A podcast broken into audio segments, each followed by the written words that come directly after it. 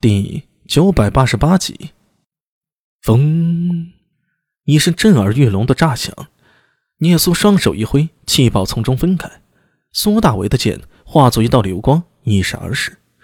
沉闷的炸响和弓弦颤音久久不息，头顶上方的冰雪簌簌落下，吐蕃人的剑都为之一滞，仿佛被这一声弓弦响给吓住了。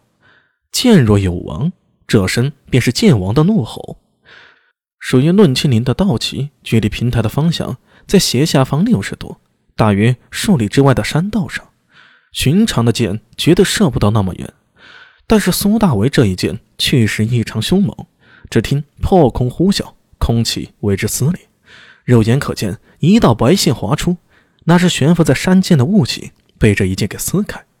下一刻，飞剑穿过尸旗上方，电般消失在了远方，然后便没有然后了。万籁俱寂，久久合不拢嘴的、满脸淌汗的安文生回头骂道：“阿米，你果然是好剑！呸，你才好剑！”苏大为呸了一声：“这把弓我从没摸过，就算是神箭手也不能一下子射准。你们顶住，待我再射一箭。第一箭是射手，第二箭才显功夫。”阿兄，真的吗？聂苏有些好奇的问道：“李波在一旁说道，呃，苏郎说的有道理，便是神箭手，换上自己不熟悉的弓箭，也断然不可能一箭就射中。第一箭是熟悉这弓的力道和脾性，第二箭必然能中。”苏大为深吸了口气，缓缓吐出，感觉手臂酸麻，特别是拇指，刚才扣弦的位置已经磨出一层血痕了，不禁皱了皱眉。他虽然在军中平时练过骑射，但平时用的是脚弩，没有带射箭扳指的习惯。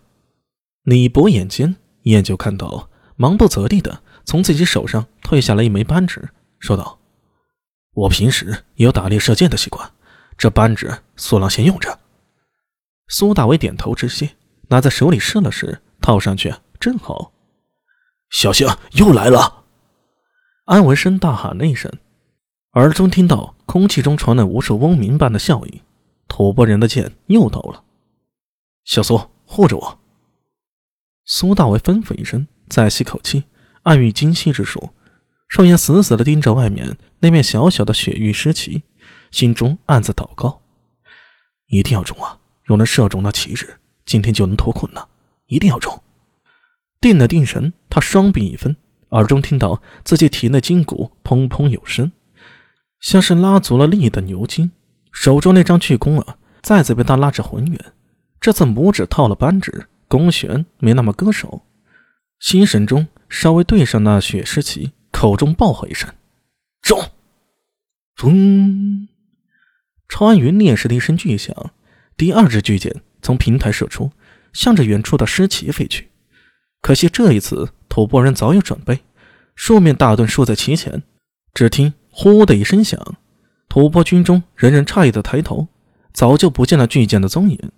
苏大为这一箭比刚才第一箭射的偏得更远。聂苏偷眼看苏大为脸上的表情，嘴角抽搐着。李博眼珠子差点瞪出来。安文生斜眼看着苏大为：“嗨，装啊！你再装啊！剑客，神箭手！”吐蕃军中爆发出震天的狂笑声。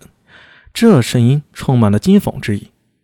苏大伟的脸涨得血红，一半是用力过猛开巨弓所致，一半是羞愤难当。尼玛，老子就不信了！他咬了咬牙，举起手里的弓，还要再来。安文生忙劝道：“哎，你先歇歇再说，实在不行，咱们晚上再飞。你刚才第二箭就有些透力了，再射就要上身了。”